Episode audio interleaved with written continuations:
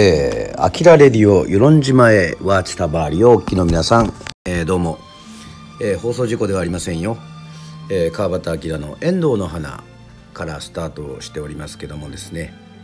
はい、えー、昨日はですね、えー、川端牛聡弟とそして、えー、そのね後輩でもありますギターの吉田和明と3人で内田処理から楽しくね、えー、お送りしまして打ち上げも楽しかったです。今日は少しねあのその余韻に浸りながらなかなか進められない音読の進めをですね、えー、お送りしようかなというふうに思っておりますけどもそうもう今回で86回ということでございますけども皆さんお忘れでないでしょうか？えー、与論島のねねこ。石木二郎さんのね作品でございますけども。これあの音読のすすめをねあのやった割にはですね とにかくねまだ第5章という、えー、67ぐらい8ぐらいまであるのかな。ちょっとまだ確認してませんけどもね、えー、読まさせていただきます。はい第5章。あくび教室。良いお天気です。ここのところ晴れた日が続いています。でもこのままのお日和があと10日も続くと今度は反対に日照りの心配が出てくるかもしれません。与論島には川がありません。田んぼは天水です。雨水をためて苗を植えます。お米はいくらも取りません。島の人たちの口を賄うだけの収穫はありません。だからみんなお芋を食べるのです。飲み水は湧き水です。どこかに泉が見つかります。するとその周りに人が住みます。与論島とはそのようなところです。泉の水はめったに枯れることがありませんが日照りが続くと作物が枯れてしまいます。島の人たちにとって日照りは大風よりも恐れられています。教室の下見戸が開いていました。今日は花子先生がオルガンを弾いています。子供たちが元気よく合唱していました。歌は「結んで開いて」でした「結んで開いて」初級の唱歌のようです。結んで開いて手を打って結んでと今でも歌われています。ところがよく聞くとなんだか違うようです。このような歌詞に聞こえます。見渡せば青柳花桜こき混ぜて2番になりました。やはり同じような歌い出しです。見渡せば山辺には尾上にも麓にも。やはり見渡せばで始まっています。これは見渡せばという題の唱歌でした。この歌はその後いつの間にか歌われなくなりました。でも曲だけが残って今では「結んで開いて」の歌詞が歌われております。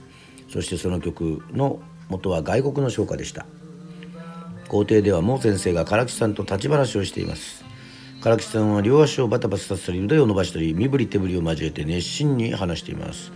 多分ネズミが栗船に上がってきたのよ時の様子や長く一列になって泳いでいると見つけた時のよう模様を話しているのでしょう。もう一つ手真似が入ります。ぴょんぴょんと飛んでいくような手つきです。なんだか新しい話のようです。おじさんこれは笑い事ではなくなりましたよ。もう先生は足を開き腕を組み顔をしかめて聞いています。唐吉さんの一言に感心したようにあるいは驚いたように首を振ります。唐吉さんは見どころを、えー、繰り返し熱を込めてしゃべります。こういう具合に火をつけるとびっくりして逃げていった。昼間松明を持っていたのかね。だからさおじさんあの時私の方で泳いで逃げ帰ることはなかったと後で気づいたんですよ。かかり火があったら火で追い払えばよかった。なるほど。唐吉さんは自分の栗船を放っておけないから後で誰かの船を借りて取りに行ったのです。その時また別のネズミの列にぶつかりました。唐吉さんはそのことを予想して今度は火を用意していきました。びっくり仰天。たまげたネズミどもはぴょんぴょん。我がちに海に飛び込んで残らず逃げてしもた。唐木さんは身振り手振りで話しているのはそのとそこのところでした。授業が終わりました。花子先生はホラ貝を取って校庭に出ました。ほっぺたを膨らませたりへこませたりして調子を整えながら胸いっぱいに息を吸い吹き口を口に当てて吹き鳴らしました。勇ましいそしてどことなく間の抜けたところのあるホラ貝の音が朗らかになり渡ります。花子先生の顔は鹿島の金時さんみたいに真っ赤です。音を長く引っ張るところでは気持ちよさそうに目をつぶります。まさに会心の水槽です。親戚の唐吉さんも来ていることであるし今日はサービスして23分余分に引きました。花子先生はホラ貝を吹き終わりました。校庭の2人を見るとまるで耳に入らなかったようです。額を寄せ合って何か相談事をしています。横を向いているので2人は8の字の形に見えました。花子先生がそばへ行くと毛先生がいました。唐吉さんと百合の浜へ行ってくる。唐吉さんも言葉を揃えます。もうじき潮が来るんですよ。満潮のことです。何しに行くかは聞かなくても分かります。花子先生は心配します。大丈夫大丈夫と言いながら唐吉さんは毛先生の腕を取ってそのまま学校へ出て行きました。毛先生が一度振り返りました。笑っています。花子先生はますます気になりました。2百合の浜へ着きました。唐吉さんの船は怒りを投げて波に浮かべてあります。松明の用意のもとに整えてあります。船に移りました唐吉さんは怒り綱を引きます。毛先生が「どこで見たかこっち」顎で北の方を示しました。怒りが上がりました。唐吉さんは貝を取ってこぎます。沖に白波が立っていました。そこで百合の浜のそこが百合の浜の砂州です。潮が満ちてきてさすが波に隠れようとしているところでございました。そこにしぶきが立っているのが先生は気になります。抜けられるじゃろうか。と思うがな。かなり波があります。水平線は青く光っていました。南の島々から見る水平線は一直線ではありません。天に向けて弓の形に沿っています。これを見ると地球が丸くなっていることがわかります。島の人たちはいつも地球の輪郭を見ているわけです。地平線もない本土とは違います。気持ちがおおらかになっていくのも不思議はありません。その水平線に島影が霞んでいます。沖永良部島でした。唐岸さんは首をかしげました。どうして13里の沖に与論島があることが分かったのかな？こっちから行ったネズミが教えたんじゃろう。引き潮に道潮まで分かる私はあれからずっと見ているが選ぶが引き潮でも向かい風の時は「今。恐ろしいほど判断が良い」沖永良部島から与論島への方へ潮が引いている時でも南風の時は渡ってこないというのです。向こうの引き潮に乗ってきても時間がかかるので与論島では満潮の始まりになります。おじさんそろそろ火をつけてくれ。分かった。さすが目の前です。しぶきが収まってあちこち白い泡の塊ができていました。その間を抜けると外海です。灰を埋めた日よけに火縄が入れてありました。マッチ工場は明治8年に東京の三田というところにできています。本土ではだいぶ行き渡っています。けれども値段が高いのでこのような島々ではあまり使われていませんでした。与論島では村長さんが持っています。時たま暗いところですって人を驚かせるのに楽しみにしています。唐吉さんは火縄を大切にしています。お金がかかりません。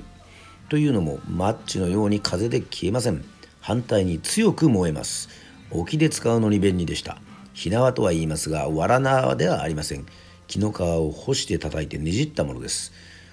端に火をつけておくと長い時間を持ちます。毛先生はその火縄から松明に火を移しました。黒い煙を吹き出して火は勢いよく燃えます。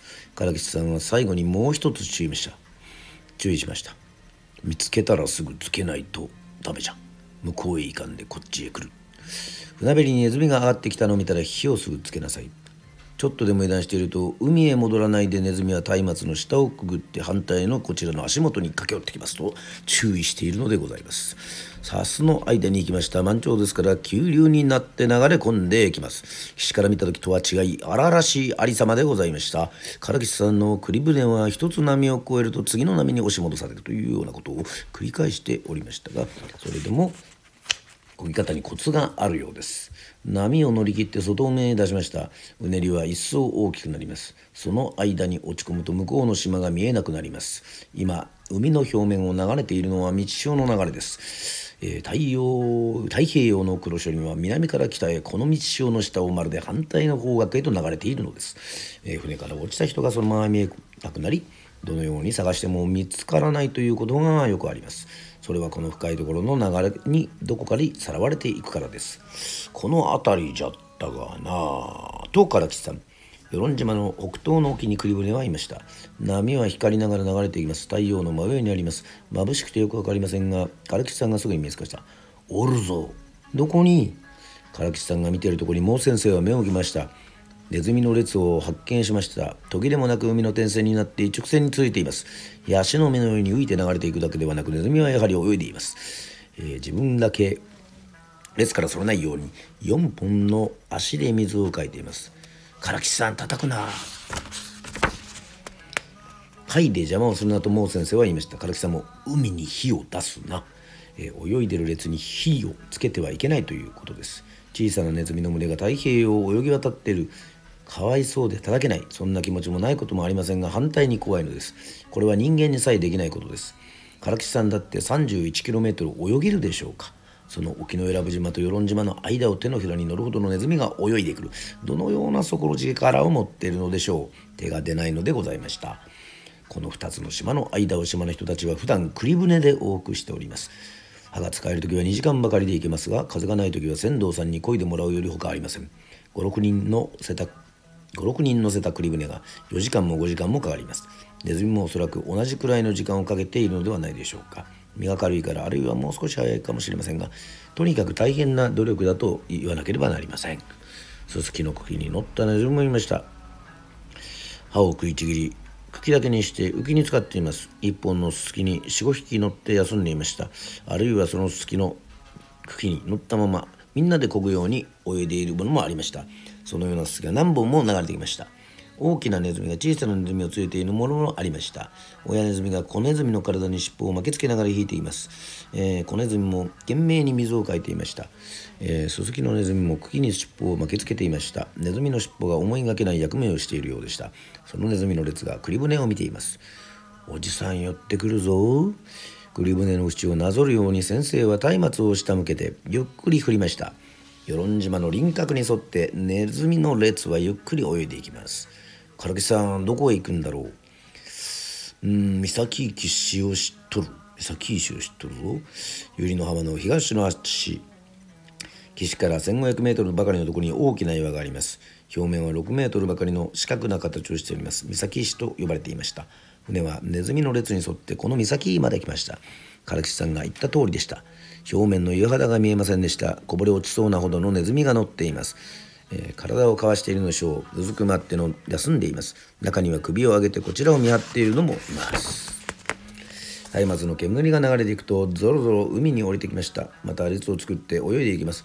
今度は一列ではありません。唐木さん三列になったぞ。北は港離れを経て岸へ向かうようじゃ。中の列は昔の狩場へ上がる。南の列は大金く同じところへ上がっても食べ物が取れん。島の様子をよく見とる。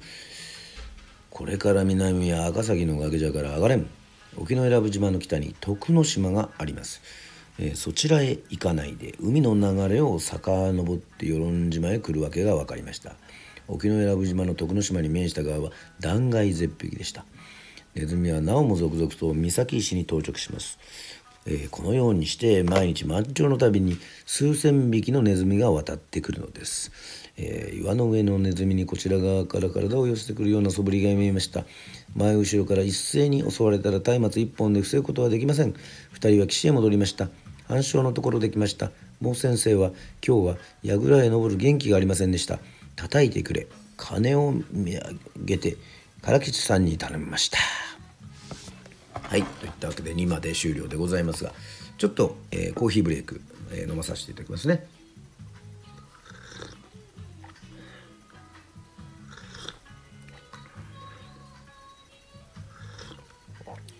はい。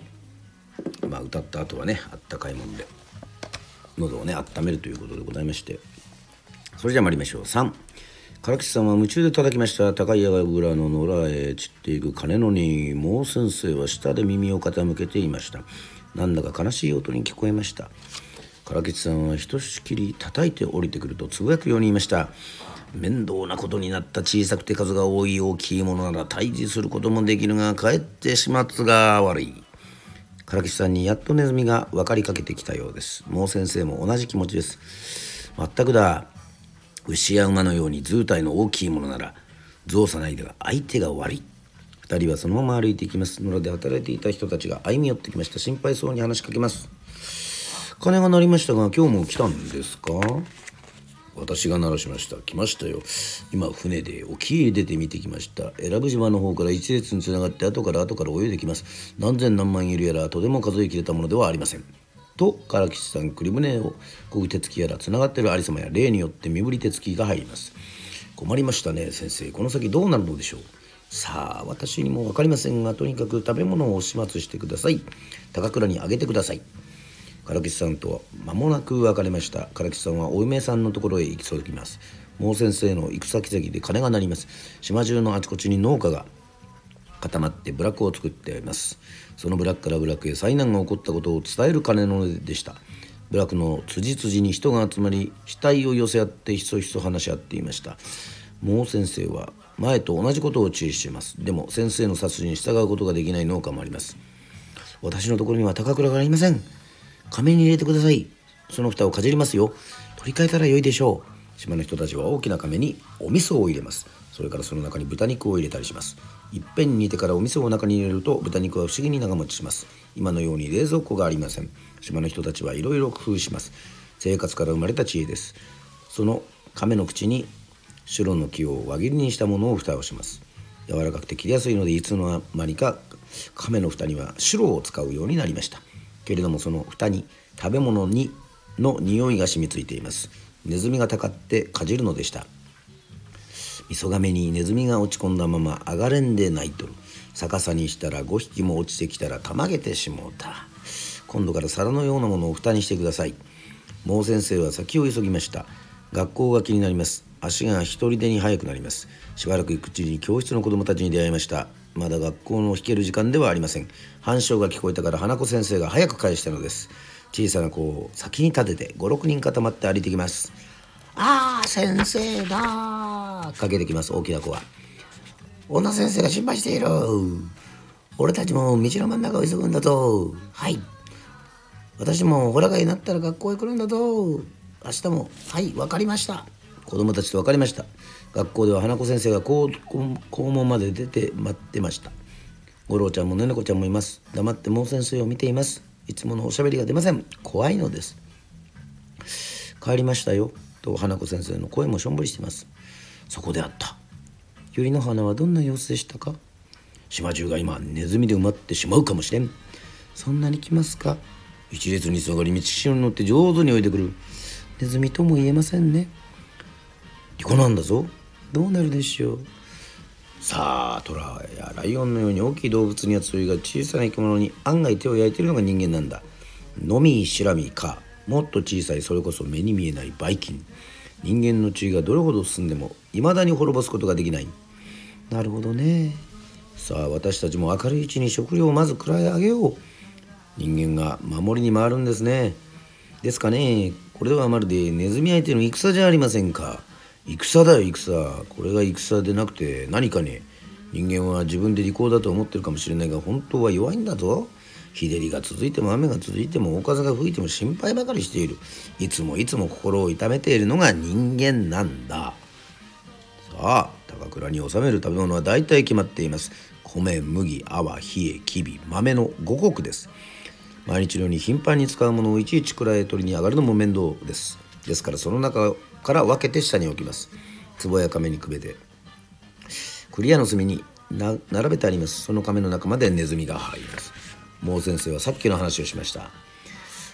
亀の蓋までかじるみんなあげてしまおう。そうですね。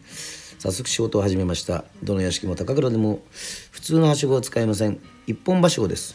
白の木に刻みをつけて刻みつけて立てかけます手を使わないで駆け上ります。子供でも平気です。ネズミが上がるので普段は外しておきます。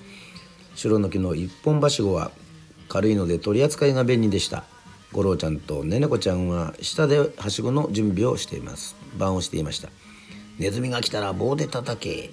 両側に立っていました。ねねこちゃんはねねこを抱いています。五郎ちゃんがそれが気になります。おろせ。何のこと？とぼけてます。ねねこをおろせ。ねねこは立ってる。ネズミを見つけても片手じゃ叩けん。叩ける。おろせ。棒でつつきます。ねねこが泣き声を立てました。いじめないで。打ち返します。パン。そこへ毛先生が仮面を担いできました。上がりかけたところを両方からパチンとすねを打たれて毛先生は声を立てました「いた。親を叩くものがあるか!」誠に想像しいことでした。4村長さんが見回りに来ました。威張がついています。どちらも落ち着きがありません。村長さんが真っ先に愚痴りました。ネズミぐらいで何という騒ぎじゃろうみんな同じ不満を持っていますね猫ちゃんが。おじいさんのところもネズミがいるの？うんおるさ。うじゃうじゃおる。食べ物はこういうふうに高倉にしまうのよ。私が担ぎましたとイバンさん。花子先生がお母さんはどうしていますか？汚いと言うて何も食べん。それはいけないわ。金を聞いたらちょっと様子を見ようと思って出てきたが部落の者が辻に出て心配しとった。高倉のないところがだいぶある。どうしたらよいかな？もう先生が答えました。壺や亀に入れるようにと私は言ったのですがその亀の蓋さえかじるそうです。ネズミ様と大事にしとったのを昔からネズミが泳いだんじゃろが。ありましたよ。古今長文獣という書物に漁師が魚と間違えてネズミを網で引き上げる話が載っております。四国の伊予の国の出来事といいますからかなり古くから渡りネズミがあったようです。今度のように一列になって島から島へ渡るのはあれば。固まって泳ぐものもあります。いろいろな例がありますがどの場合も先頭の一匹が引き連れていくようです。古今長文獣というのは鎌倉時代の本です。珍しいお話を集めた20巻の本で1254年に完結したと言われます。村長さんはもう一つ尋ねました。選ぶ島から溢れるほどどうしてネズミが増えたんじゃろう。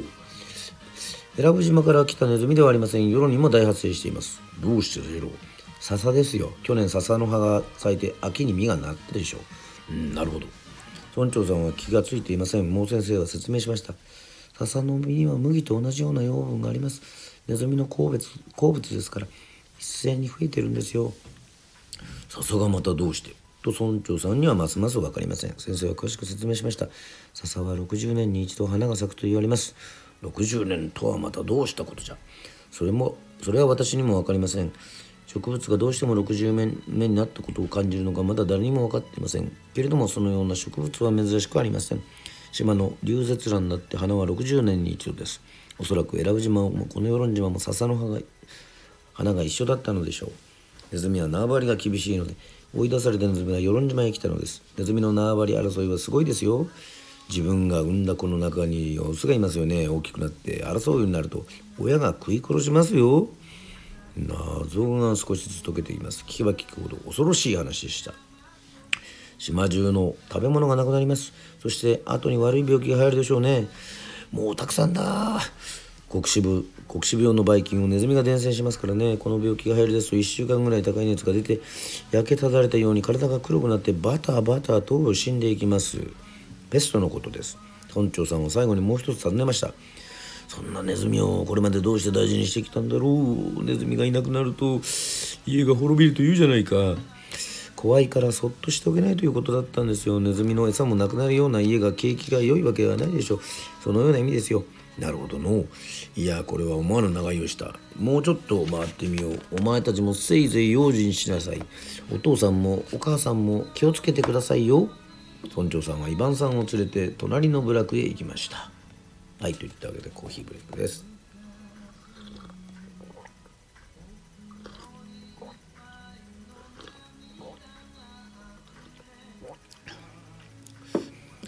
まあ、あらかじめ言っておきますとあのね普通のあの舞台の脚本みたいに あの誰々がっていうのをちゃんと振り分けして書いてないで普通に小説を読んでるわけですからちょっといろいろ声が変わるのはちょっとあらかじめご了承いただきたいと思います。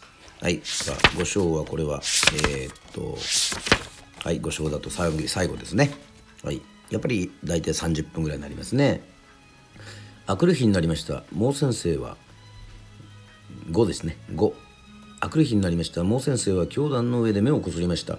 子供たちの顔がダブって見えます。夕べお酒を飲みすぎたようです。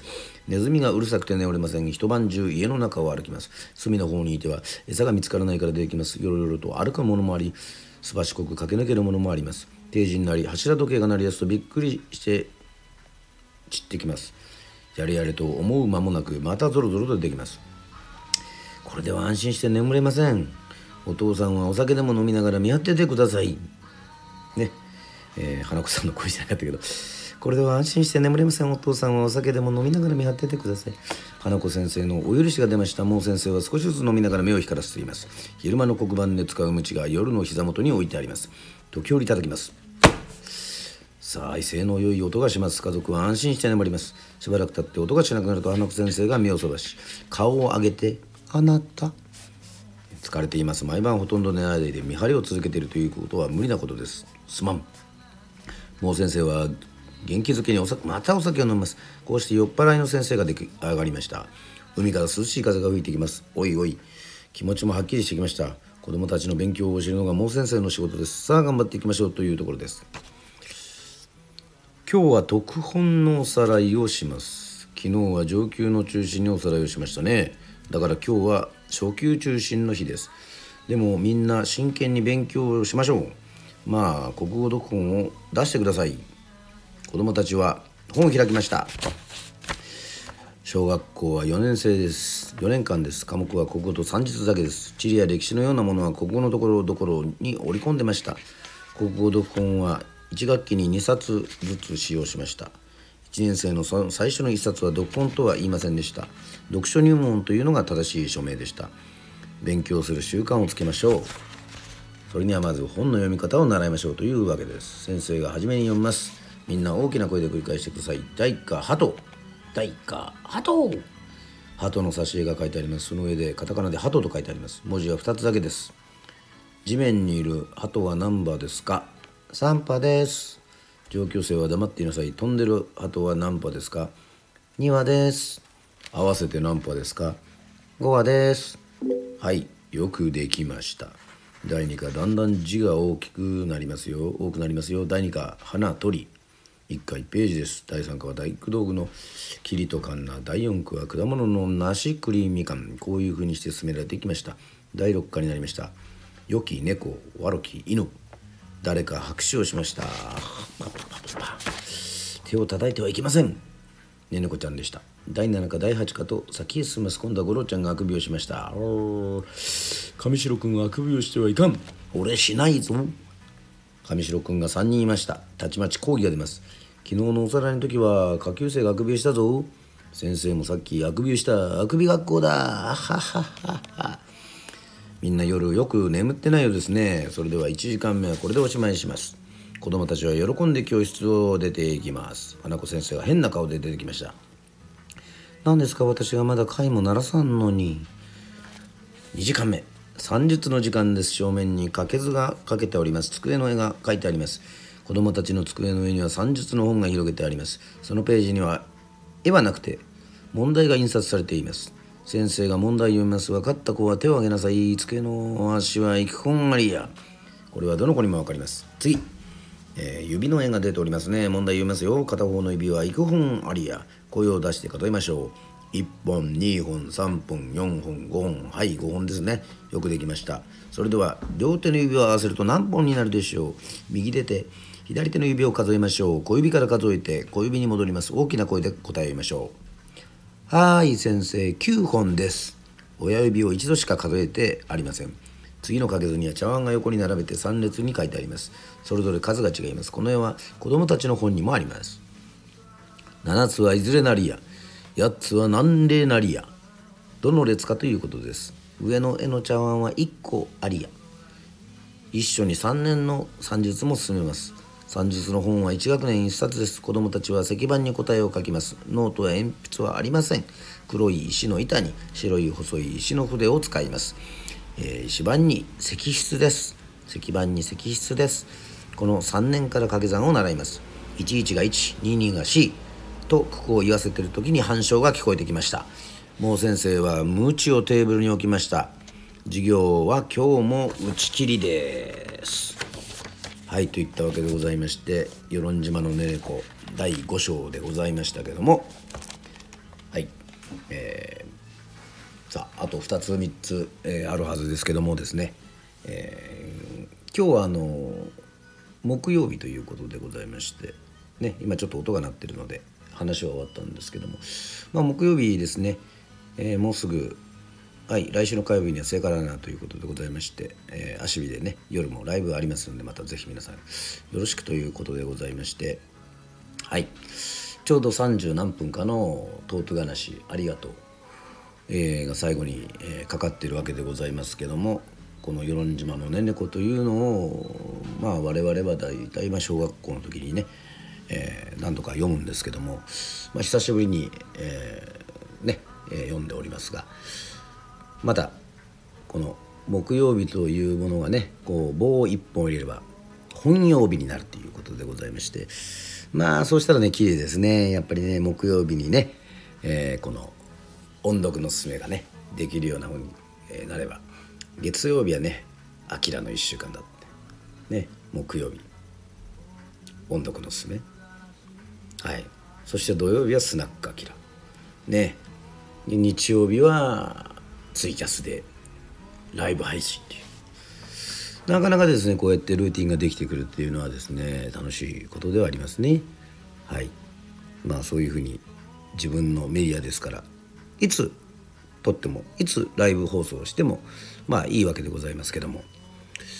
はい。いっぱいの企画そしてまだね更新できてない企画もいっぱいありますけどもぜひぜひ皆さん気長にね洗濯しながら、えー、皿洗いながらね、えー、テレビをぼんやり見ながらもこのスタンド FM「あきらレディ」は聞けるということでございまして皆さんまた、はい、私にとっても大事なメディアでございますのでまた、えー、末永く、ね、楽しくお付き合いのほどいただければというふうに思います。ちょうどアルバムが終わりました。以上、川端明でした。また会いましょう。バイバイ。